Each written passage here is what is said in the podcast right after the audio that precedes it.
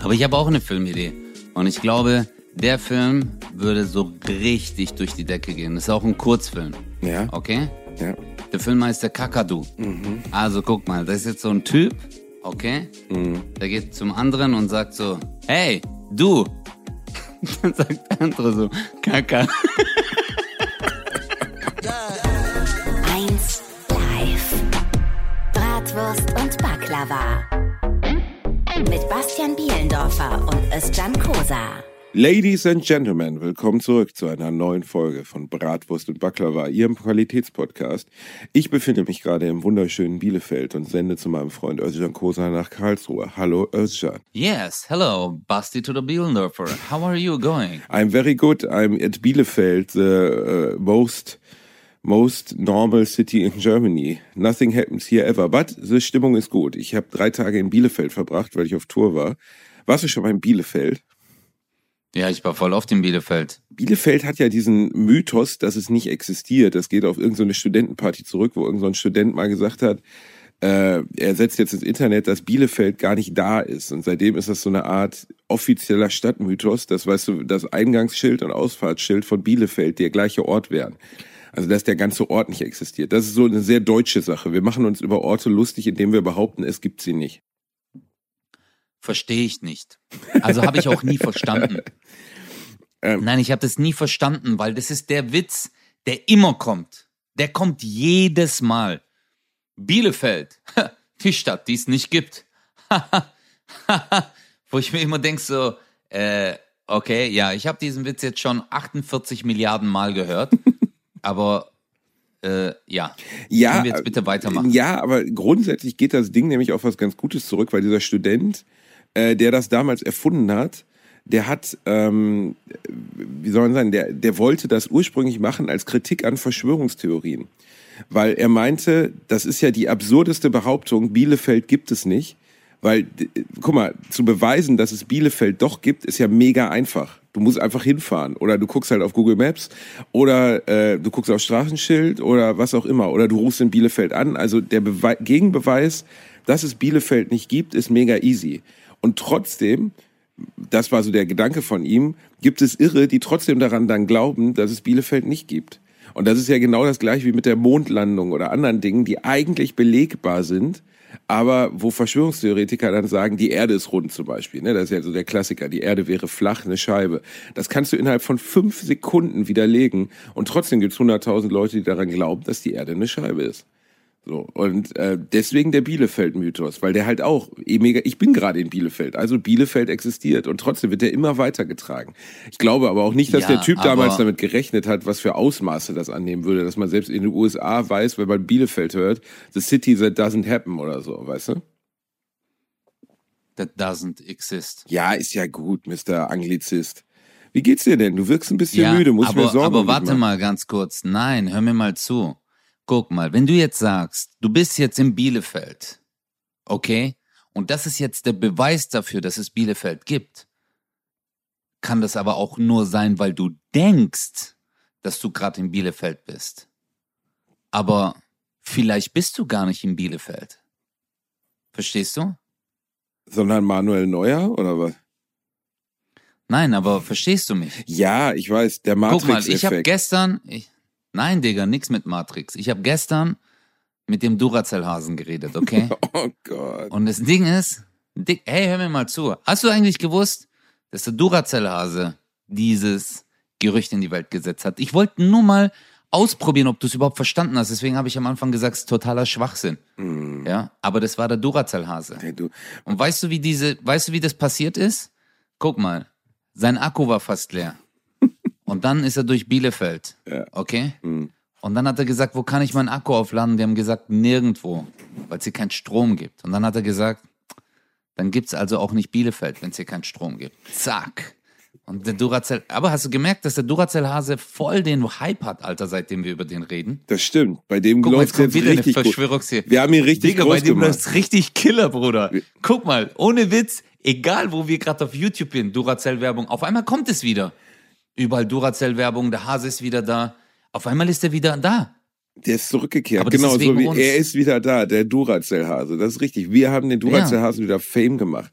Und Ja, ganz Mann, ehrlich, denkst du, die Duracell Bitch hat sich again. einmal gemeldet, hat einmal irgendwie ein Briefchen geschrieben mit seinen süßen Hasenzähnen, dass er sich hingesetzt hat und gesagt, Basti und Özcan, danke, dass ihr uns mal hier wieder ordentlich geil auf die Karte gesetzt habt, dass ihr mal hingegangen seid und den Dur Also ich, ja, ich habe einen Brief bekommen. du hast einen Brief bekommen? Ja, weil ich ja über ihn rede. Du machst ihn, du lachst ihn ja nur aus. Duracell-Hase. du nimmst ihn ja nicht für voll. Aber ich weiß, dass der Akku immer voll ist bei ihm. Der, Nochmal raus an meinen Bruder Duracell-Hase. ich habe gerade auf Hasisch gesagt, wie geht's dir, Bruder? Alles cool. Oh, auf Hasisch, Alter, oh Gott. Oh Mann, du machst mich Du hast fertig, ey. keine Ahnung, Basti. Du lebst in deiner Bubble. Okay? Ja. Du lebst in deiner Bubble. Ja, ja. Und äh, deswegen kriegst du das alles nicht mit. Aber ist in Ordnung, Bruder. Das ist in Ordnung. Ich mache ja auch nicht viel, was. Ich sitze ja eigentlich nur rum, abends trete ich auf, den Rest des Tages Netflixe ich so. Hast du schon äh, Squid Game geguckt? Nein. Nee, weißt du, was es ist? Ist nicht, nicht, Ist das cool? Nicht aus Versehen, cool? nicht nee, aus, alle reden drüber. nicht aus Versehen im Internet Squirt Game eingeben, dann kommt was anderes. Squid Game, Squid Game bei Netflix. Ge geht um, äh, geht um äh, so eine südkoreanische Serie, die jetzt gerade alles abreißt. Irgendwie 120 Millionen Streams in einer Woche oder so. Oder 120 Millionen Wow. Haushalte erreicht in einer Woche. Und ich habe es mir auch angeguckt und ich muss sagen, ja, ist schon, ist schon gut. Also kann man schon gucken. Du machst nichts falsch eigentlich. Ist jetzt Ja, aber nicht das hast du auch über den Schacht gesagt. ja, das ist auch so eine. ja, könnte auch auch, so ein sein. Es hat nein, nein, nein. Erstens ist der Schacht ist äh, ist er spanisch oder brasilianisch? Auf jeden Fall ist, ist es auf gar keinen Fall ein koreanischer Film. Aber der, Keine Ahnung, ein bisschen wie bei der so Schacht kann man wie bei der Schacht kann man auch bei Squid Game sagen, ah, wie soll denn das alles funktionieren? Bei Squid Game ist es aber im Gegensatz zu der Schacht, wo du ja damals abgerantet hast, immer noch so, dass so der Rest bleibt, dass man sagen könnte, okay, das könnte in der realen Welt funktionieren. Beim Schacht war es ja so mit diesem schwebenden Tablett, dass als allein da schon klar war, okay, ein schwebendes Tablett gibt's halt nicht. So, das gibt's halt einfach nicht. Ähm, das war surrealer. Aber bei, bei Squid Game geht's grundsätzlich darum, dass wie viele Leute? 456 Leute ähm, äh, gekidnappt werden und auf so einer Insel ausgesetzt werden. Ähm, ich versuche so wenig wie möglich zu spoilern, ähm, wo sie dann von, von Leuten, die so Uniformen anhaben, pinke Uniformen, ähm, geleitet werden und dann wird ihnen mitgeteilt, dass sie Teilhaber eines Spiels sind. Bis dahin erinnert das Ganze so ein bisschen an, an Saw, weil da geht's ja auch immer um, willst du mit mir spielen? Und ähm, dann müssen sie an diesem Spiel teilnehmen und kriegen vorher aber anmoderiert, äh, der letzte Gewinner bekommt sehr, sehr, sehr viel Geld. Sehr viel Geld. Äh, am Anfang ist es als Deutscher ein bisschen schwer zu bemessen, weil es geht um Won, koreanische Won. Und ich glaube, ein Euro sind 7000 Won oder so. Und man kann halt am Ende irgendwie 44 Milliarden Won gewinnen, muss aber immer zurückrechnen. Ne? Sie, durch Faktor 7000 sind da dann irgendwie, keine Ahnung, 50 Millionen Euro oder so. Ist aber genug. Aber guck mal, das, da nein, das ist Kartoffel, das ist Kartoffelmove von dir. Verstehst du? Guck mal, würde ich den Film angucken und die würden sagen 44 Milliarden Won, dann würde ich sagen, entweder ich kenne diese Währung gar nicht würde mir denken, aber wenn die sagen 44 Milliarden, es ist sehr viel Geld. Und würde ich die Währung kennen, würde ich mir auch denken, es ist sehr viel Geld, weil wir reden hier von Milliarden. Auch wenn, ja, keine Ahnung, das 1 zu 1000 wäre oder 1 zu 10.000, es ist immer noch 1 zu einer Million wäre immer noch sehr viel Geld. Aber der Basti, Alter, der geht auf Google und guckt erstmal den aktuellen Währungsstand an und denkt sich, mhm, ja, mal gucken, ich rechne jetzt mal aus, lohnt sich das jetzt wirklich an diesem Spiel teilzunehmen?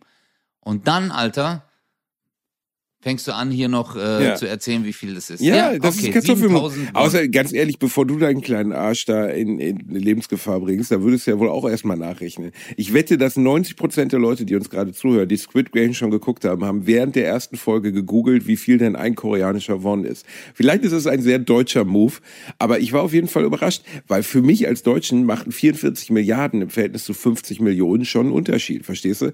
44 Milliarden ist, ich kaufe den Mond und lasse ihn gegen, die, gegen die, den Mars fliegen und 50 Millionen ist eher, ich kaufe mir 50 coole Autos oder so, weißt du? Da ist schon ein Unterschied gegeben, aber darum geht's ja gar nicht. Es geht darum, die werden halt entführt, die kommen auf diese Insel, denen wird ein, die, die werden in, in, in ein Spiel verwickelt und was dann passiert, das wäre schon eigentlich zu viel gespoilert, aber man ahnt es schon relativ früh, so wohin es vielleicht Mhm. laufen wird. Und da die Serie auch, glaube ich, ab 16 oder ab 18 ist, kann man schon vorausgehen, dass die nicht mit Wattebällchen beworfen werden. Wie explizit diese Serie dann aber am Ende ist, also was mit denen passiert, mit den Teilnehmern und so, das ist halt schon wieder sehr koreanisch so. Ne? Es gibt ja diesen Film Oldboy, den ich mal in unserem Podcast empfohlen habe, der Ja, auch so ja, krass ja, ist. Und das können halt andere Länder nicht. Ne? Wenn das ein deutscher Film wäre, dann würden, weiß ich nicht, dann wäre das alles sehr abgespeckt und sehr, und Matthias Schweighöfer würde natürlich überleben, weil Matthias Schweighöfer sowieso dabei ist und so. Und in Korea so, da denken die einfach, ist mir doch egal, so, ach, Das ist ein Kind, fahr, uns fahr halt mit dem Auto drüber, so, weißt du, das ist einfach krass. Also, die sind halt schon Aber ziemlich das krass. ist bei uns echt so, Digga. Bei uns, wenn die Filme drehen, immer die gleichen Schauspieler. Immer. Sind immer die gleichen Schauspieler. So, auch die, die in den Kinos kommen, es sind immer, weil in Deutschland ist halt so, ja, bis jetzt hat's ja funktioniert, also machen wir da weiter. Und das ist echt, echt, echt, echt langweilig irgendwann. Ja, aber das ist eine wirtschaftliche Rechnung. Guck mal, wenn ein Produzent hingeht und sagt, hier, ich habe 10 Millionen, ich will den in den Film investieren, dann sagt er halt, okay, weißt du was, ich gebe erstmal 3 Millionen an Matthias Schweighöfer, weil wenn der kommt, oder Elias Mbarek, wenn der kommt, dann habe ich schon mal 500.000 Zuschauer. So simpel ist es leider. Das ist wirklich so.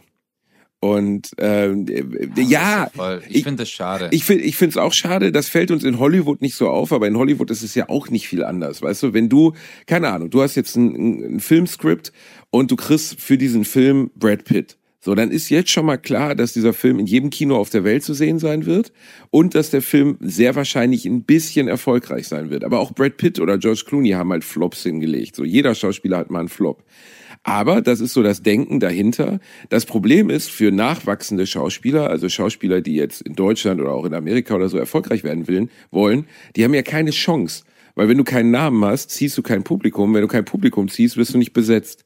So, und äh, das ist in Deutschland führt das dazu, dass es gefühlt die gleichen zehn Leute gibt, die einfach jeden Film spielen, wo du so denkst, so, Alter, jetzt, also ich weiß nicht, irgendwie, ich habe ja nichts gegen Matthias Schweighöfer, aber könnte ich jetzt mal einen Film gucken, in dem der nicht auftaucht? So, das äh, fände ich eigentlich ganz angenehm. Ja, ich, ja, ich finde es auch. Also ich denke mir immer, also immer die gleichen Schau, ich kann es irgendwann nicht mehr sehen. Überall. Und dann auch überall die gleichen Werbegesichter, überall. Also die werden ja so richtig so, das ist halt, es läuft, dann läuft es. Also ich wiederhole mich gerade nochmal, aber ist halt so. Dann nimmt man den, weil man sagt, ja, der funktioniert jetzt hier in Deutschland. Also schon seit 15, 20 Jahren. Ja, aber es ist halt Also Jackpot. bringen ne? wenn, du das, wenn du das hast, bist du Jackpot so. Ne? Wenn, du, wenn du das geschafft hast, dass du läufst, dann läufst du auch richtig so. Ne? Und dann machst du halt Ja, alles. aber ich will ja, ich, aber ich will ja einen Film angucken, weil der Film geil ist. Und das ist halt das Problem. Wenn wir die Filme auf die Darsteller reduzieren, dann äh, ist mir der Film scheißegal am Ende. Ja, weil dann heißt es ja, der spielt mit, also muss er gut sein. Aber guck mal, deswegen laufen die Serien auch so gut auf Netflix, weil das sind meistens unbekannte Leute. Auch so, du hast ja gesehen, wie erfolgreich eine, ein gute, eine gute Serie oder ein Film sein kann. Zum Beispiel ähm, ähm, Haus des Geldes.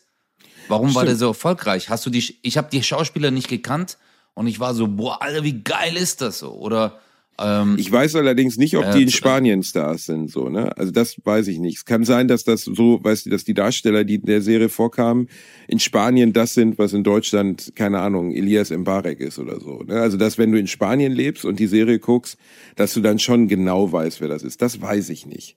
Aber das ist am Ende auch egal, so, ne? Weil die, Ja. die Serie war darüber einfach gut. Also die war einfach gut gemacht, zumindest die erste Staffel. absolut. Das, was mich an Haus des Geldes am meisten genervt hat, war, dass einfach äh, diese Hauptdarstellerin Tokio, wo ich mir einfach nach drei Minuten gewünscht habe mit ihrer komischen Playmobil-Frisur, dass da jetzt sofort irgendeiner ihr eine Kugel in den Kopf jagt, weil die mir so unfassbar auf die Nüsse gegangen ist mit ihrer Art. Das ist immer schlecht, wenn die Hauptdarstellerin nervt, weißt du?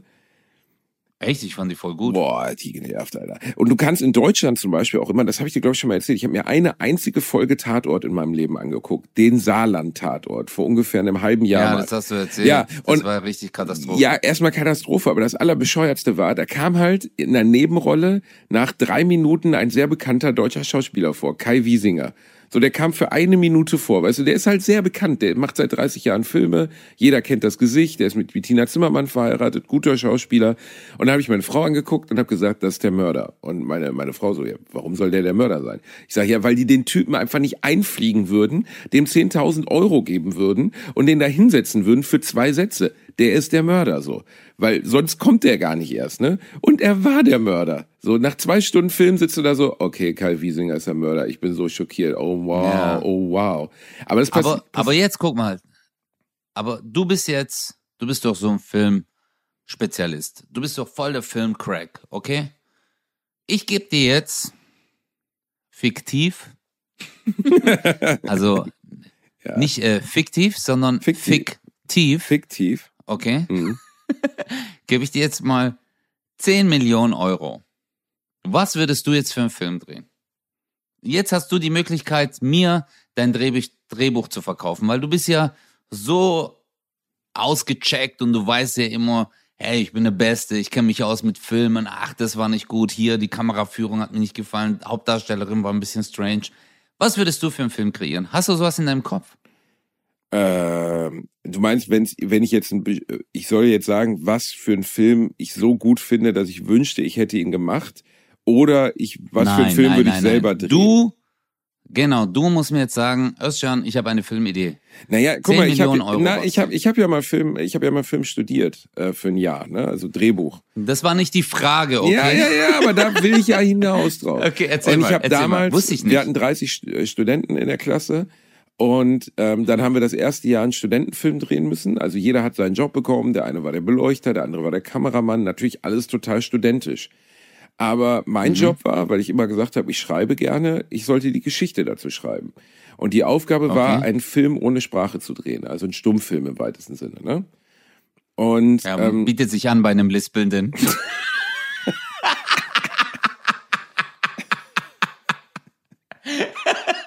Sorry, aber der war gut. Was Okay, ein erzähl weiter. Kleiner Bastard. Naja, jedenfalls, du, du weißt du, wer hätte du bei dem Film gewesen wärst? Dich hätte man früher gut gebrauchen können, so in den 70er, 80er Jahren, als noch Film gab, der richtig eingelegt werden musste in die Kamera. Mit deinen kleinen Händen, dass du das Zelluloid in die Kamera Ja. reingebastelt Ich könnte hättest. es super machen. Da wär's- ich würde auch die- diese Filme dann schneiden. Genau. Weißt du, mit so einer kleinen Rasierklinge immer so. Und ich könnte es dann perfekt kleben und dann wieder in diese Rolle reinmachen. Genau, dafür wärst Das, du genau der das, Richtige. ja. Und ich habe einen Film äh, geschrieben, weil wir hatten nur fünf, der sollte nur fünf Minuten lang sein, über ein kleines Mädchen, das äh, zu Hause gequält, unterdrückt wird von den Eltern und ähm, das dann was auf ein Blatt Papier malt, während es so am, am Schreibtisch sitzt oder am Essenstisch mit Mhm. den Eltern, was auf die Serviette malt. Ich weiß nicht mehr genau, was es war. Jedenfalls, ähm, ich glaube, ein Auto, das verunglückt und man hört draußen nur, wie zwei Wagen ineinander prallen. Und dann wird bildlich Okay. relativ schnell klar, dass alles, was das Mädchen zeichnet, auch wahr wird ne, und existiert. Ne, also es zeichnet dann auch, dass die Katze stirbt und die Katze stirbt und so. Und ähm, ganz am Ende des Den Films. Film gibt's schon. nein, es gibt, den gab es damals noch nicht. Das war 2002. Und äh, Habe ich schon gesehen. Nein, hast du nicht gesehen, du Bastard. Jedenfalls. Egal. Jedenfalls haben wir den Film, haben wir den Film dann gedreht. Ganz am Ende des Films zeichnet das Mädchen eine äh, Tür auf die Wand und geht durch diese Tür und verschwindet, ne? Aus ihrem Elternhaus. War nur fünf Minuten Kurzfilm. So, aber da habe ich schon gemerkt, erstens, wie schwer es ist, ein Drehbuch zu schreiben. Zweitens natürlich, Ja. wie krass begrenzt unsere Mittel waren. Wir hatten 1000 Euro für den kompletten Film mit allem, mit Special Effects, mit allem. Und ähm, Boah. das war wirklich, ne, ohne Scheiß, 1000 Euro ist nichts bei sowas. Also gar nichts. Du, dann plus, du musst, wenn du einen Film drehst, ne, du brauchst eine Drehgenehmigung. Das heißt, wenn du irgendwo hingehst, sagen wir, du willst im Stadtpark drehen und du baust eine Kamera auf und dann kommt das Ordnungsamt und dann kostet das richtig Geld, weil du hast, darfst da ja dann nicht drehen. Das ist ja nicht erlaubt, ist Ja. öffentlicher Raum oder Leute im Hintergrund und so, bla, ne. Das heißt, wenn du einen blöden Mini-Studentenfilm drehen musst, oder willst, dann musst du sogar schon Straßen sperren lassen, damit im Hintergrund keine Leute durchs Bild laufen, die nicht gesehen werden sollen oder die nicht, die nicht wollen, dass sie gesehen werden. Also die sich dann nachher beschweren, so, dass sie auf einem Bild drauf sind, weil dann können sie sich dafür verklagen. Also Film zu machen, Ja. so, ist viel, viel komplizierter und viel aufwendiger und als man so denkt. Und das Schlimmste ist halt, du musst immer alles wiederholen und es dauert ewig. Ne? Also die Typen, die Avengers oder so gedreht haben, ne? da warten die Schauspieler manchmal zehn Stunden, um eine Szene zu drehen. Und dann läuft irgendwas nicht Ja. richtig und dann müssen sie es nochmal drehen und nochmal und nochmal. Und selbst bei unserem popligen 1000 Euro Studentenfilm hat mich das schon so viel Nerven gekostet, war aber im Endeffekt eine, eine schöne Erfahrung. Und ich habe für mich bewusst entschieden, dass ich kein, dass ich nicht im deutschen Film arbeiten möchte und dass ich nicht Drehbuchautor werde, weil der Typ, der uns Drehbuch beigebracht hat, war mega nett, hatte aber auch ein kleines Schluckschluckproblem und hat dann so irgendwann mal heulend vor uns Studenten gesagt, so, ihr dürft auf gar keinen Fall in den deutschen Film gehen. Der einzige Film, den ich jemals verkauft bekommen habe, war ein RTL-Fernsehfilm über Haie. Und das war so schrecklich und das war fürchterliche Scheiße und von dem Geld lebe ich immer noch. Und da habe ich so gedacht, so, okay, wenn das meine Zukunft ist, ne, dass ich irgendwie bei meiner Mutti lebe und das einzige Geld, das ich verdiene, verdiene ich damit, dass ich schlechte RTL-Fernsehfilme schreiben muss, weil die coolen Filme, die ich schreibe, interessieren keine Sau. Da habe ich gesagt, so, okay, ich bin raus, ey, nach einem Jahr, das wollte ich dann nicht. Aber ich habe auch eine Filmidee. Und ich glaube, der Film würde so richtig durch die Decke gehen. Das ist auch ein Kurzfilm. Ja, Okay? ja. Der Film heißt der Kakadu. Also guck mal, das ist jetzt so ein Typ, okay? Mhm. Der geht zum anderen und sagt so, hey, du. Dann sagt der andere so, Kaka.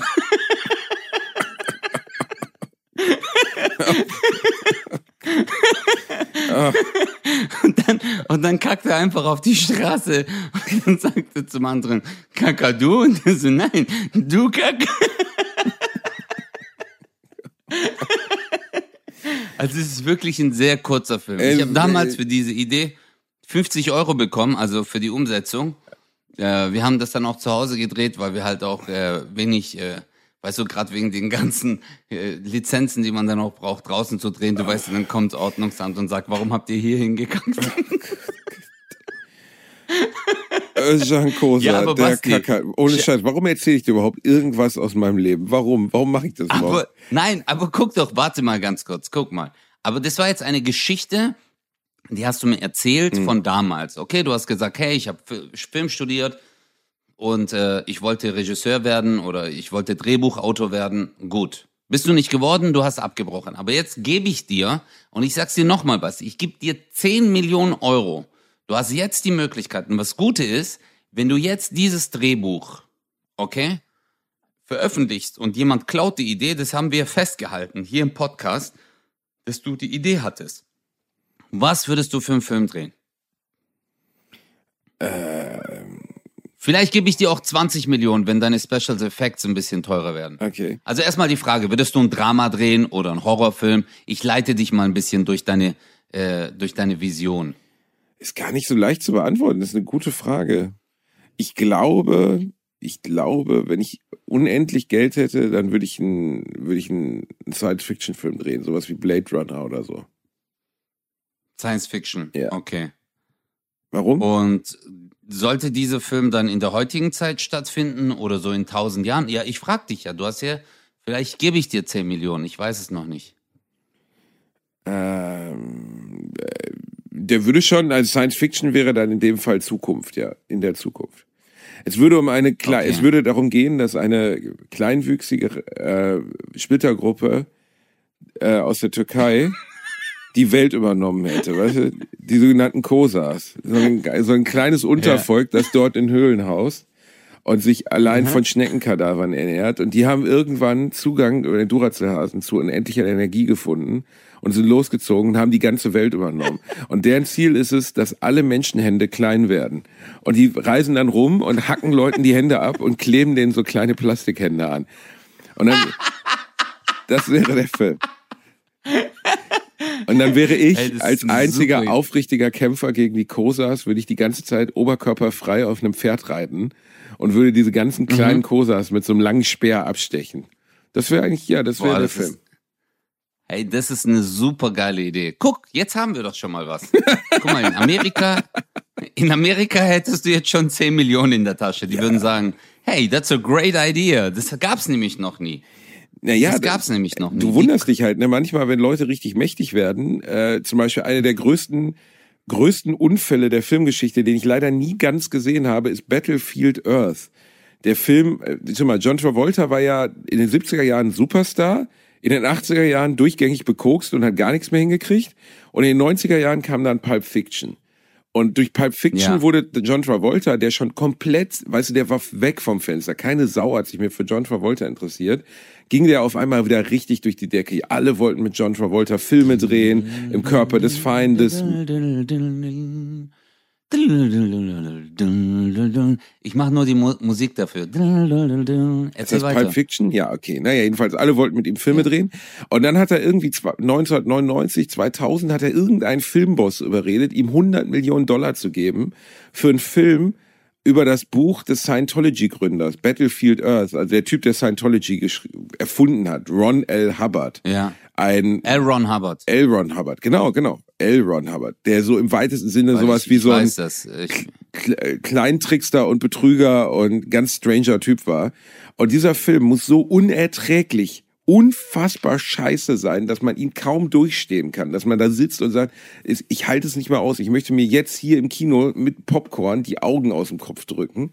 Und der ist auch so unfassbar gegen die Wand gefahren. Der hat irgendwie zwei Millionen Dollar oder so eingespielt, war einer der größten Flops der Filmgeschichte. Und die haben ihm aber trotzdem so viel Kohle gegeben, weil die gedacht haben, ey, der John Travolta, der weiß schon, was er macht. Und das hat dann gar nicht funktioniert, so, ne?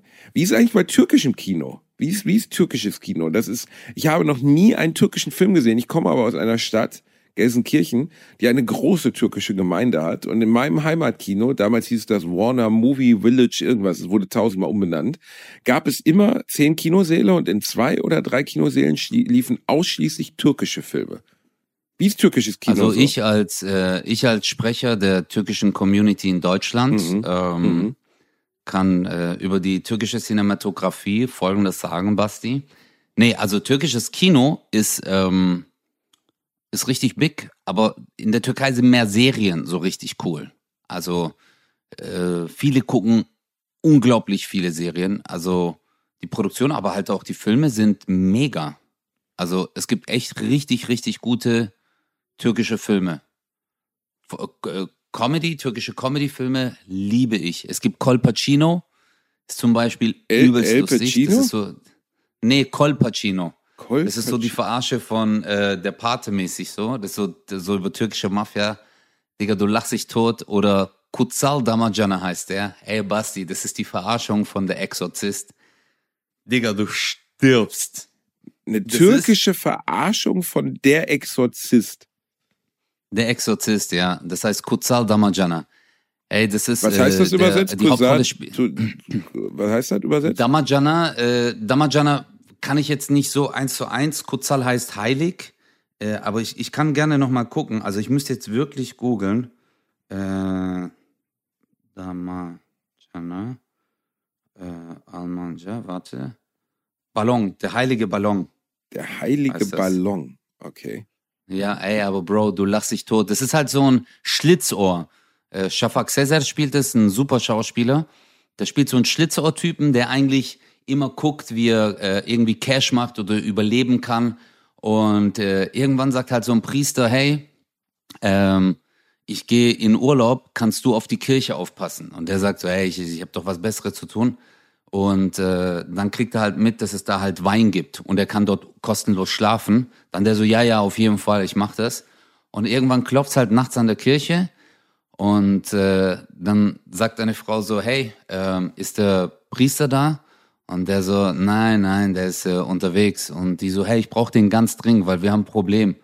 Und der so, ich habe doch gerade gesagt, der ist unterwegs, weißt? Und äh, dann läuft's halt darauf hinaus, dass sie ihm so klar macht, so, hey, wir sind sehr wohlhabend und ist egal, was es jetzt kostet, er soll jetzt bitte kommen. Und dann geht er halt rein, zieht die Klamotten an, der so, so reden wir doch noch mal drüber. So, hey, Digga. Dann geht er dorthin und die Tuss hat besessen, wie beim Exorzisten, Morok. Das ist so lustig, was der da treibt, so, wo er das erste Mal die Tür aufmacht und die dreht halt ihren Kopf um, wie bei Exorzist und der so, Ananasiki. Geben. Der so, fick deine Mutter und so macht er wieder zu. Und dann gibt's halt so Szenen, wo die den anpisst und so ankotzt und der bleibt einfach so stehen. Hey, das ist echt gut gemacht. Aber ich mag türkische Comedy, mag ich wirklich sehr.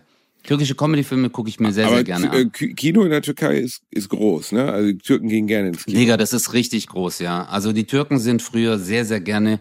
Wir hatten ja mal, weißt du noch, wir hatten mal äh, über äh, an sich über dieses Yeşilçam, so früher diese türkische äh, äh, Filme überhaupt geredet, was die auch in den Menschen verursacht haben. ähm, und wieso sie, sie sich so dran festgehalten haben an den türkischen Filmen, weil es war halt auch eine Form, ähm, ja, glaube ich, in einer Welt zu leben, weil die Geschichten, die dort auch erzählt werden, sind genauso wie in der Musik. Äh, junge, also äh, reiches Mädchen trifft äh, äh armen Mann, er liebt sie, die kommen nicht zusammen oder äh, also so die Dramafilme sind immer die gleichen. Äh, es geht viel um Ehre, Stolz. Wird auch Liebe. getanzt wie bei den Indern? Nee, ne? Nee. Also Bollywood-mäßig. Bollywood, Bollywood finde ich richtig ich, crazy, so, weißt du, die kommen so rein, so, Bro. ich lasse mich scheiden. Ich liebe dich nicht mehr, Ranesh. Und sie, er so, doch, du liebst ja. mich noch. Und dann fängt er einfach so an zu tanzen und denkst so, warum tanzt der Typ denn jetzt? Genau. Warum, warum tanzt der jetzt? Die ganze Zeit, Alter. Das hatte ich, also, ich habe mir das manchmal auch bei McDonalds so überlegt. Weißt du, früher haben bei McDonalds hier in Stuttgart nur Inder gearbeitet. Da haben wir mit Kumpels auch gemacht. Wieso überleg mal, du sagst so, hey, ein Cheeseburger, der so, warte. Und dann fängt so an. Ja, aber das ist deren Weil, Filmkultur, ne? Das ist komplett, ja. also, versteht, ich meine, das ist ja eigentlich total irre. Das muss ja auch irgendwann mal einer sich ausgedacht haben.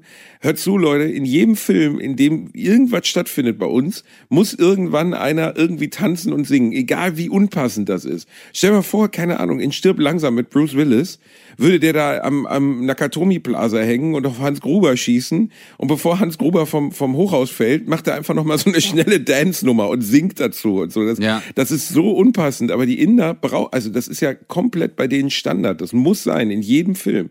Also es gibt sicherlich auch Lustig. indisches Actionkino, wo das nicht ist, keine Ahnung, aber im Bollywood-Kino immer, Doch. ne?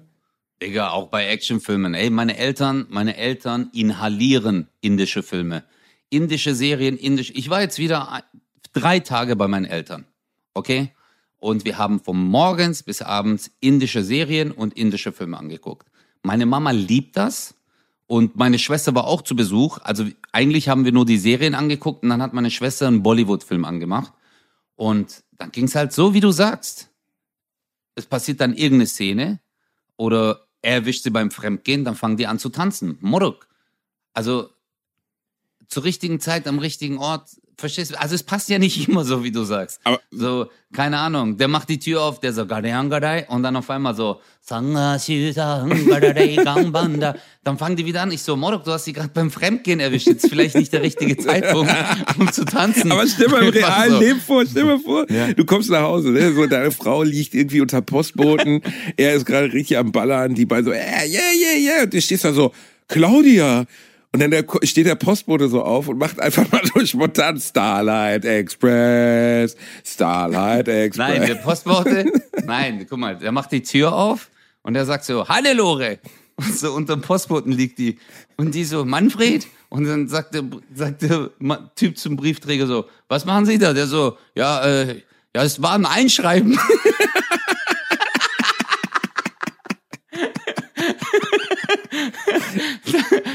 persönliche und sie Übergabe. konnte gerade nicht unterschreiben. Ja, ja persönliche Über... Ey, Digga, ich habe so geeilt. Das ist aber ja, eigentlich eine gute Form abzuhauen. Das stimmt schon. Ich, ich finde, wenn dann alle anfangen zu tanzen, ja, dann kommen die Nachbarn dazu. Bei den bei den äh, bei den äh, Indern ist es ja auch so, dass das alles noch so prüde ist. Ne, die dürfen sich ja nicht küssen oder Sex haben oder so in den Filmen. Ne, das ist äh, komplett. Also die Frauen werden immer so als was Heiliges dargestellt und es wird zum Beispiel Kuss und so wird immer nur angedeutet. Und dann äh, hat vor ein paar Jahren mal Richard Gere irgendeinen Film mit einer ganz, ganz bekannten indischen Schauspielerin gedreht. Also mit einer Schauspielerin, die so groß ist wie bei uns, keine Ahnung. Oh, ja, so Shah Rukh Khan in Indien, so in Weib, ja. Genau, in Weib, der weibliche Shah Rukh Khan, ne? Und dann ja, hat die er, weibliche Shah Rukh Khan. Und dann gab's halt so, äh, gab's eine Pressekonferenz und er wurde halt mhm. irgendwie gefragt, ne, wie, wie das denn war, mit dieser bekannten, tollen Frau zu arbeiten. Und dann hat er sich so rüber, also hat er irgendwie ein Lob an sie gegeben und hat sie dann so in den Arm genommen und auf die Wange geküsst. So als, als Zeichen der Verbundenheit, ne? Alter, es gab mhm. Forderungen, Richard Gere öffentlich zu vierteilen dafür, dass er diese Frau berührt hat. Da war richtig Alarm. Ne? Der Pressesprecher von Richard Gere musste antreten da und musste sich entschuldigen. Richard Gere musste sich entschuldigen und so. Dem war überhaupt nicht bewusst, dass das als absolut respektloses Zeichen gelten würde, eine in Anführungszeichen verheiratete Schauspielerin. Weißt du, das würde ja in Amerika würde ja keinen interessieren, ne? Aber äh, Mhm. da war richtig Alarm im Darm. Das ist halt eine ganz andere Kultur. Und in den Filmen, ich habe mir in meinem Ja. Leben, glaube ich, drei Bollywood-Filme angeguckt. Ich kann verstehen, was Leute daran spaßig finden. Ich kann das nicht. Also ich, ich, ich, ich komme da nicht mit so, ich check das nicht. Aber äh, das ist schon anstrengend. Besonders, weil das hat ja keine, da gibt's ja keine echten Probleme, sondern es wird halt immer alles durch Tanz gelöst. So. Weißt du, denn am Ende Ja, tanzen aber halt ich, alle so. Ja, aber ich glaube, das ist, das ist halt kulturell verankert. Also ich zum Beispiel als Türke, wenn ich das sehe, ich denke mir so, ey, die tanzen wieder. Zum Beispiel, wenn ich mit einem deutschen Kumpel auf eine türkische Hochzeit gegangen bin, dann hat der die Krise bekommen, Alter. Der war so, Morok, ihr tanzt die ganze Zeit. Ich so, ja, deswegen kommen wir hierher, weißt du?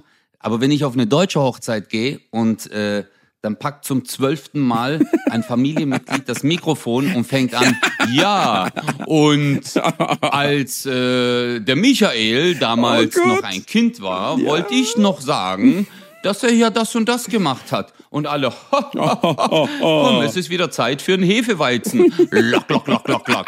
So, und jetzt spielen wir alle zusammen ein Spiel, weil wir so lustig sind. Oh ja, das Äh, ist oh, und ich oh. glaube, in, also wenn jemand Auf der aus äh, Einladung so, meiner Hochzeit stand drauf, keine Spiele. Also, weißt du, so, weil, weil mir das wichtig war, dass die Gäste wissen, dass bei uns nicht gespielt werden wird. Es wird niemand irgendwie an, äh, an irgendwie Seilen befestigt, es wird kein Strumpfband gefangen und es wird auch, es werden keine dummen Spiele gemacht. Aber das ist sehr deutsch, du hast recht. Deutsche Hochzeit, Also ich finde, ich finde schön. irgendjemand muss ich, eine Rede find halten. Schön, ja, nee, aber ich finde schön, wenn die Mama eine Rede hält oder ja, der ja, Papa. wenn die Eltern das machen, ist das, Das schön. find ich- ja, ja. Ja, das finde ich echt schön. Also da, ich war auf einer deutschen Hochzeit letztens und äh, da hatte ich auch so, also wirklich war ich den Tränen sehr nah, weil das so herzlich war und wirklich, du hast gemerkt, es ist äh, das Herz einer Mutter, das gerade spricht so. Und äh, es war, das hat mich wirklich sehr tief getroffen.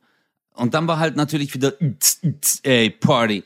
Äh, aber dann kam halt wieder diese Spiele und alles und ich war so, ey, Bro, Alter, äh, ich kann nicht mehr. Und ich, ich glaube, äh, man muss auch immer sehen, bei indischen Filmen ist genau das gleiche wie in türkischen. Also wenn ich die angucke, finde ich Parallelen dazu. Es ist auch immer so, äh, reich, arm, also es wird immer mit so sozialen Stories gespielt, so. Reiche Leute, arme Leute verlieben sich oder Da sind wir aber Äh, wieder bei ähm, Squid Game, ne? Weil äh, am Ende, weißt du, die Koreaner zum Beispiel, das ist ja eine sehr fortschrittliche Gesellschaft, Südkorea. Das ist ja nicht Nordkorea, ne? Sondern die sind ja, Ja, ja. technologisch, finanziell, entwicklungstechnisch unglaublich weit vorne, ne? Aber was es in Korea gibt, was sich fast in jedem dieser Filme ähm, niederschlägt, auch Parasite, der ja hier den Oscar gewonnen hat und so, ist halt eine extreme gesellschaftliche Schere. Also es gibt eine obere Kaste, die extrem reich ist und es gibt sehr viele Menschen, die sehr, sehr, sehr arm sind oder die unter sehr, sehr geringen Bedingungen leben. Ne? Und das Krasse daran ist, dass die, dass sich das in diesen Filmen auch niederschlägt. Es geht auch bei Parasite, ne, der hier den Oscar gewonnen hat, und auch bei Squid Game geht es am Ende ja um Geld. So, ne? Und bei der Serie, zum Beispiel bei Squid Game, ist einer der wichtigsten Punkte, da gibt's halt einen Moment, wo die sich entscheiden wollen, wollen wir weiterspielen oder nicht. Und egal, was, was ihr bis zu dem Zeitpunkt über die Serie wisst oder nicht, aber jeder normale Mensch würde sagen, auf gar keinen Fall, ich möchte jetzt bitte sofort nach Hause. Und die Charaktere in dieser Serie sagen halt, ey, dieses Geld ist uns so wichtig, wir spielen weiter, egal ob das für uns gefährlich ist oder nicht. Und das zeichnet halt auch so ein bisschen, äh, zumindest was ich mal, ich kenne einen Südkoreaner, der auch sagte so, das zeichnet schon wirklich nach, wie es auch ist, so, ne? Also es gibt halt einen, einen Graben in der Gesellschaft zwischen sehr reich und sehr arm. Und die Armen wollen unbedingt reich werden und tun dafür alles.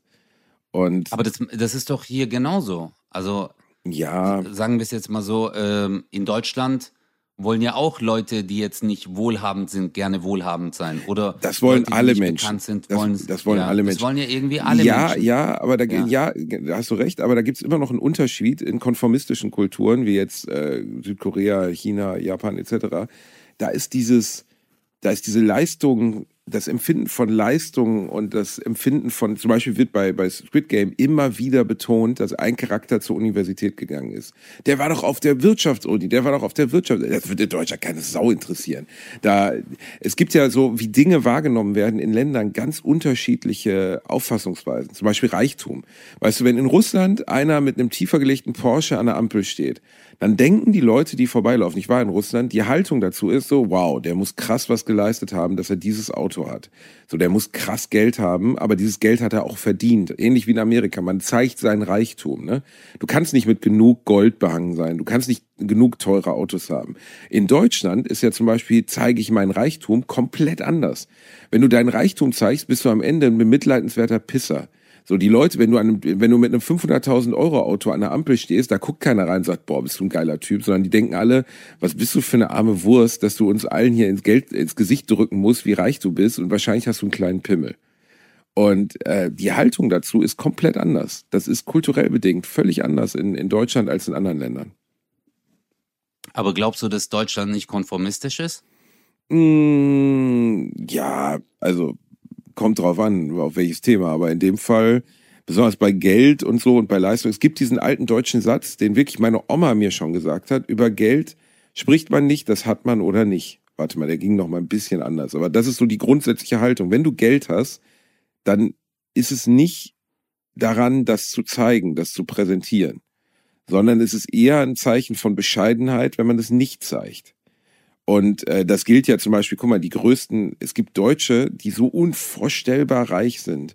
Dieter Schwarz, der Lidl-Gründer, so, ne, der hat, was weiß ich, 70 Milliarden oder so. Von dem Typen gibt's nicht mal ein Bild. Das letzte Bild von dem ist 35 Jahre alt. Es gibt nichts. Du weißt nicht, wo der wohnt, du weißt nicht, wo das Anwesen ist, weißt du, dem gehört ein ganzer Ort so. Der ist so unvorstellbar reich. Äh, oder auch die Aldi-Brüder etc. Das waren alles Leute, die nach außen ihren Reichtum nicht präsentiert haben. Ne? Ein Kumpel von mir hat eine Shisha-Bar, von dem gibt's eine Million Bilder. Ja! Der ist so, Bruder, bei mir läuft, Alter, Monaco im AMG, Alter, zack. genau. Ja, aber ähm, ich, ich glaube, es ist halt, ähm, äh, ja, also du hast recht, ähm, in der Hinsicht, dass es hier ein bisschen verpönt ist mit dem Geld, aber ich glaube auch, äh, dass die, dass es auch so eine Wertegesellschaft ist. Also ähm, im, ja, so in Asien haben die natürlich ganz andere Werte auch, ja, äh, die in den Filmen so, ähm, wie soll ich dir sagen, eine sehr große Rolle spielen. Also du merkst dann halt auch oft, äh, geht's halt um Ehre oder Stolz oder um wirklich die, äh, die Liebe, was das für die zählt. Dass man zum Beispiel sagt, ich gebe meinen Reichtum auf, ich äh, verlasse die Obhut meiner Eltern so gesehen und äh, vermähle mich mit dieser Frau, egal ob ich jetzt äh, dadurch in eine andere Kaste reinkomme. Und das ist dann halt auch so das Zeichen, so ähm, was dann wirklich wichtig ist. Also ich, ich, wir haben das hier hier, hier auch. Ähm, hier in Deutschland ist ja ist ja auch, dass man denkt so, hey, das ist wichtig, das ist wichtig. Aber wenn du mal wirklich dann einen Schicksalsschlag hast, dann merkst du, dass eigentlich alles total unwichtig ist dass äh, all das, für was du strebst oder für was du gearbeitet hast oder sonst irgendwas, wenn dir zum Beispiel Gesundheit auf einmal fehlt, dann merkst du auf einmal so, äh, okay, fuck it, ja, äh, für was habe ich das jetzt alles? Man sagt, es ist ja dieser dieser Spruch, äh, Gesundheit ist nicht alles, aber ohne Gesundheit ist alles nichts. Und es stimmt auch. Also äh, siehe Steve Jobs zum Beispiel. Weißt du, du bist der Motherfucker, du bist so der King, revolutionär, du hast das ganze Leben der Menschheit eigentlich geändert mit deinen Visionen äh, und, und, und. Ähm, und du denkst so, du, dir liegt die Welt zu Füßen und du kannst alles machen, aber auf einmal kommt ein Schicksalsschlag, bam, und auf einmal äh, verändern sich deine Prioritäten im Leben. Aber halt auch der Menschen um dich herum so. Äh, wo, wo du dann merkst, was ist wirklich wichtig. Und ich glaube, ja. die, die Menschen, die halt in Indien leben, und das merkst du halt auch, das spiegelt sich halt echt oft in diesen Filmen, weil die sind mit so viel Armut, Hunger, Leid umgeben, dass äh, diese Filme halt auch oft davon handeln. Und äh, wo man denen sagt, entweder, hey, guck mal, man kann auch so damit umgehen, Und äh, ich glaube auch, dieser Tanz ist halt einfach äh, der Ausdruck der Freude, also dass du trotzdem Spaß haben kannst im Leben. Und ich, ich, bin, ich bin mir sogar sicher, ich bin mir sicher, dass äh, die Leute, ähm, die aus ärmeren Verhältnissen äh, oder die gerade ärmere Verhältnisse haben, dass die oft zufriedener sind im Leben als wir. Guck mal, weil wir hatten mal so ein bisschen drüber geredet, aber ist je mehr Geld du hast, desto mehr Probleme hast du. Man sagt immer, äh, ja, guck mal, jetzt komme ich mit den billigen äh, Rap-Texten oder so, more money, more problems. Ist auch so.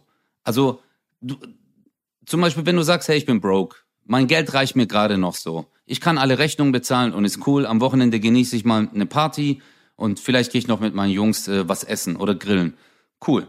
Fertig. Dann zockt man Fußball am Wochenende, ist okay. Aber dann willst du dir etwas kaufen. Dann kaufst du dir eine Wohnung. Dann auf einmal, ah shit, äh, reicht mein Geld jetzt noch hier, aber ich will das noch renovieren, ich will das noch haben, ich will das noch kaufen, ich muss diesen Stand erreichen, ich muss das machen. Und du willst immer, immer, immer weiter hoch und kommst äh, und du kommst gar nicht mehr zu dem Moment, wo du einfach chillen kannst. Weißt du, wo du einfach äh, das genießen kannst, was du erreicht hast. Das stimmt. In, äh, lustigerweise kommt in Squid Game äh, ein Satz vor, den ich mir gemerkt habe, weil ich ihn wirklich gut fand. Ähm, sehr wenig Geld zu haben und sehr viel Geld zu haben, macht das Gleiche mit einem. Das Leben macht keinen Spaß mehr. Und das stimmt. Also es ist wirklich so, ne? wenn du kein Geld hast, wenn du ja. nichts hast, wenn du keine Möglichkeiten stimmt. hast, dann äh, macht dir, äh, hast du ja gar nicht den Zugang Spaß. Also klar, du kannst auch mal Spaß haben an Dingen, aber ganz viele Dinge, die andere Leute können, sich schöne Dinge kaufen, ins Kino gehen, was auch immer. Ne? Wenn du Hartz-IV-Empfänger bist ja, ja. und du hast 300 Euro im Monat zum Leben, so, dann gehst du halt nicht für 30 Euro ins Kino, so ist halt nicht. Und du gehst auch nicht ins Stimmt. Phantasialand für 80 Euro mit deiner Familie, so, ne? Sondern du musst ja. halt dir komplett gucken, wie du am Leben bleibst.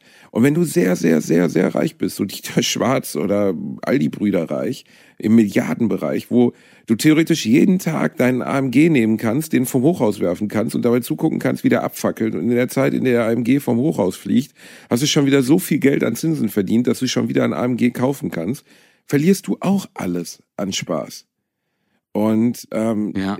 das, das ist, glaube ich, wirklich so. Also es gibt ja nichts Gelangweilteres als diese Superreichen, die Kardashians, die Paris Hiltons und so. Weißt du, das sind Leute, die sind in Milliardenunternehmen reingeboren worden. So macht für dich Kim Kardashian oder oder oder äh, Paris Hilton glücklichen Eindruck? Nur weil sie sich irgendwie alle Taschen und alle Schmuckstücke der Welt leisten können, die sind doch am Ende total arm dran. Also es gibt doch, erstens haben die ihr Geld nicht selber verdient, was auch schon immer, glaube ich, schwierig ist. Weißt du, wenn du es selber verdient hast, kannst du immer noch sagen, ich habe dafür hart gearbeitet. Wenn du es nur geerbt hast, dann ist trotzdem im Hinterkopf immer so die Erinnerung, ja, ich habe eigentlich nichts dafür getan, dass ich so lebe, wie ich lebe. Und zweitens, äh, diese Leute sind nicht glücklich aus meiner Sicht. Also die einzigen Superreichen, die ich kenne, die glücklich sind oder die einen glücklichen Eindruck machen, so kann man das sagen, sind die, die mit ihrem Geld was Gutes tun. So Bill Gates mäßig, weißt du, die irgendwie Millionen Kinder vom Hungertod retten und so. Das, ähm, ja. das macht dann noch glücklich. Aber dieses Besitz, irgendwas haben so, das macht dann nicht mehr glücklich. Das ist dann irgendwie. Also meine, meine Mama hat immer zu mir gesagt, äh, Gott soll uns äh, so viel Geld geben, so dass wir nicht nach, äh, äh also wir sollen nicht so wenig Geld haben, so äh, dass uns etwas fehlt, aber auch nicht so viel, so dass wir durchdrehen. Also immer so diese ja. Mitte hat meine Mutter immer gesagt. Und hat ich glaube, das ist auch so diese ge ge gesunde Mitte, die du dann erreichen kannst, ähm, gibt dir, glaube ich, halt einfach auch so Zufriedenheit und diesen Punkt, wo du dann auch sagst so, hey, äh, so ist es geil. Ähm, aber das erkennst du wirklich, ähm, Basti. Guck mal, äh, weißt du, wenn du, ich habe das auch gemerkt, so in der Türkei früher. Ja, also wenn wir in die Türkei gegangen sind, dass zum Beispiel, man sagt immer so, ah, warum ist so Stolz so wichtig bei denen? Ja, weil das das Einzige ist, was du gerade noch hast. Weißt du? So deine Ehre, so zum Beispiel, dass man nicht hinter dir redet, ah, das ist ein äh, Lügner oder äh, das ist ein Schwätzer oder äh, ach, laber mich nicht voll, weißt dem kann man nicht vertrauen. Das ist, hey, wie, wieso sagst du das so über mich? Weil das ist das Einzige, was du hast. So, dass man sagt, ey, er ist ein guter Mensch, mäßig so. Oh, und deswegen äh, habe ich auch gemerkt, dass halt so gewisse Werte einfach äh, eine ganz andere Priorität haben in den ihrem Leben. Und ähm, aber wenn du dann andere Dinge hast, mit denen du dich beschäftigst, äh, oder je kleiner deine Welt, desto größer ist ein kleines Problem. Das habe ich ja schon mal gesagt, aber ich, ich glaube, dass es dann auch wirklich so ist.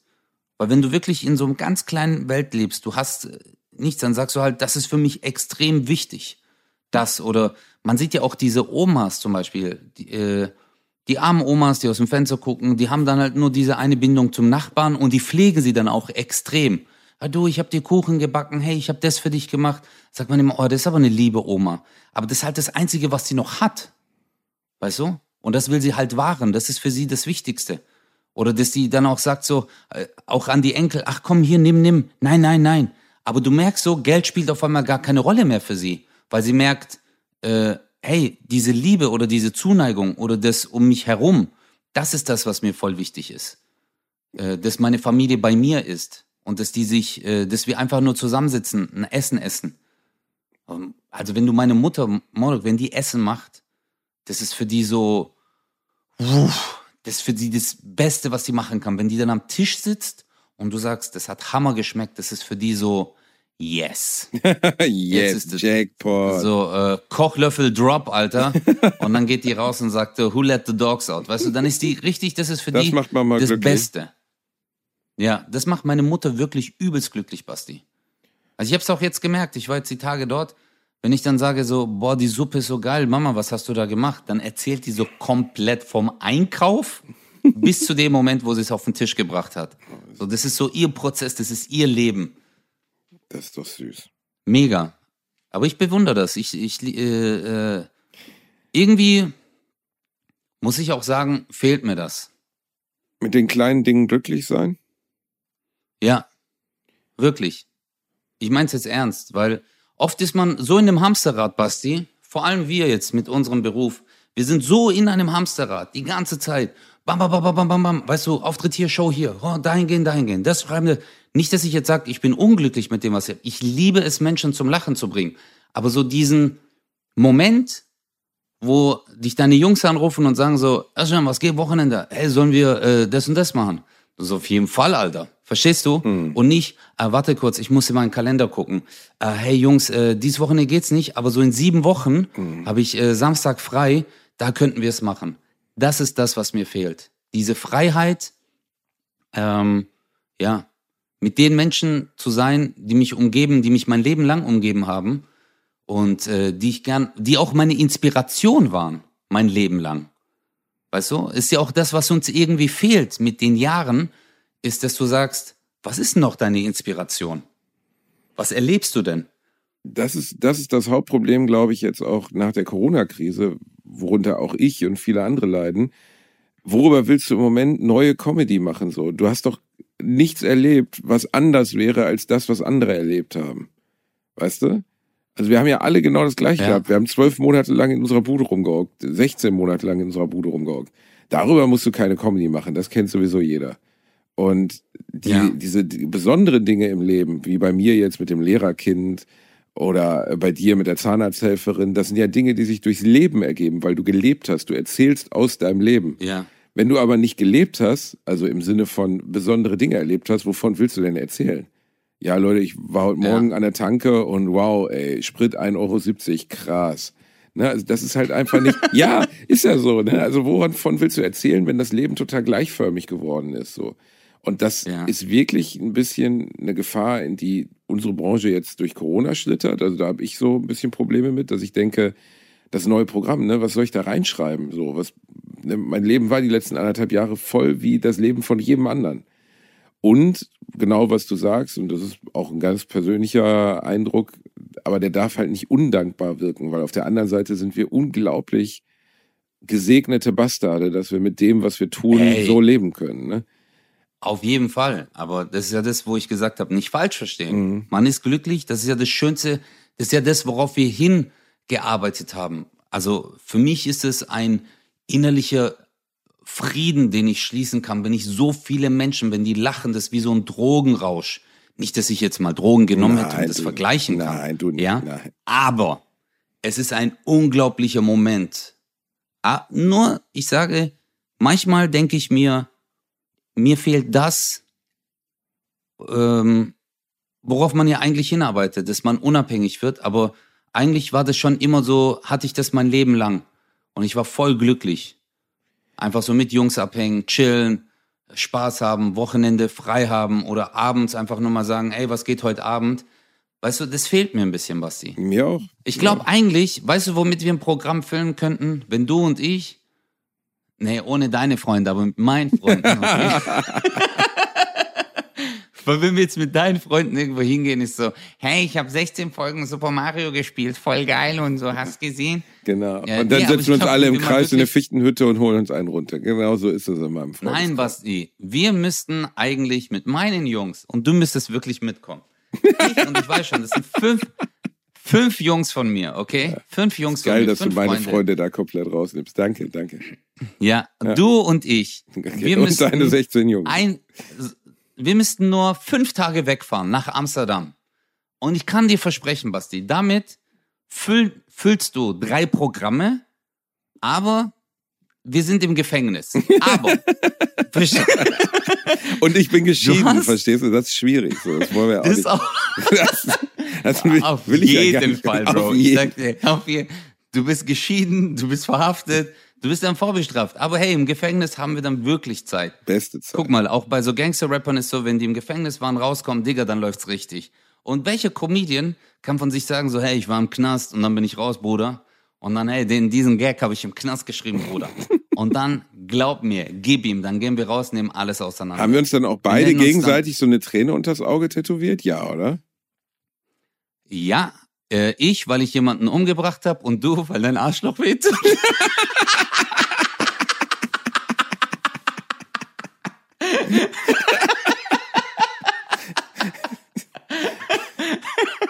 oh, scheiße. Oh, fuck. Ja. Dreckiger Penner, ey. Ja, ja, also, wäre lustig, würde ich gerne machen. Ich kann dich auch verstehen. Ich kann verstehen, was das Gefühl ist, das du hast. Ich habe das gleiche Gefühl. Aber hey, versprech mir eins. Ich mach einmal, wir machen einmal einen Tag mit deinen Freunden. Wirklich. Lass uns das doch mal machen. Ein Tag mit deinen Jungs, also auch gerne mit äh, Reini und keine andere von deinen anderen Kumpels. Aber ich würde gern so deine äh, Dream, dein Dream Team würde ich gern so dabei sein. Okay. Weißt du nicht so, wo du sagst, ja, die, die konnte ich so zusammentrommeln, aber wirklich mal so dein Basti Dream Team, wo mein du Basti sagst, Dream diese Menschen, ja, diese Menschen sind einfach so krass, dass mit denen zusammen zu sein ist das Lustigste.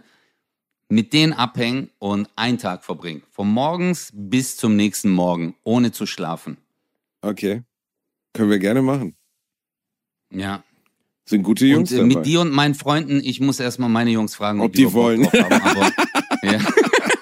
ey, nur wenn, ey, nur wenn Bratwurst nicht dabei ist, Bruder, Alter, ohne Bratwurst. Ja. Dann muss ich draußen warten, weißt du, ihr seid, ihr seid in Shisha-Bar und ich muss draußen Zuschauer. warten mit so einem Regenschirm. Ich, ich werde per Sky, ich werde per Sky zugeschaltet, Zoom-Konferenz. Ich darf dann zwischendurch so, ja, ey, was ist mega gut hier gerade in der Shisha-Bar, richtig geiler Abend, so, äh, ja Leute, ich bin draußen, ich, ich könnte reinkommen. Ja, nee, ah, nee, ist blöd, es sind alle Plätze besetzt, alle Pfeifen sind voll, geht leider gerade nicht, Basti. Ja. Aber wir sagen Bescheid, wir sagen dir Bescheid draußen, wirklich, kein Problem. Nee, ich würde, ich, ey, meine Jungs gehen nicht Shisha-Bar.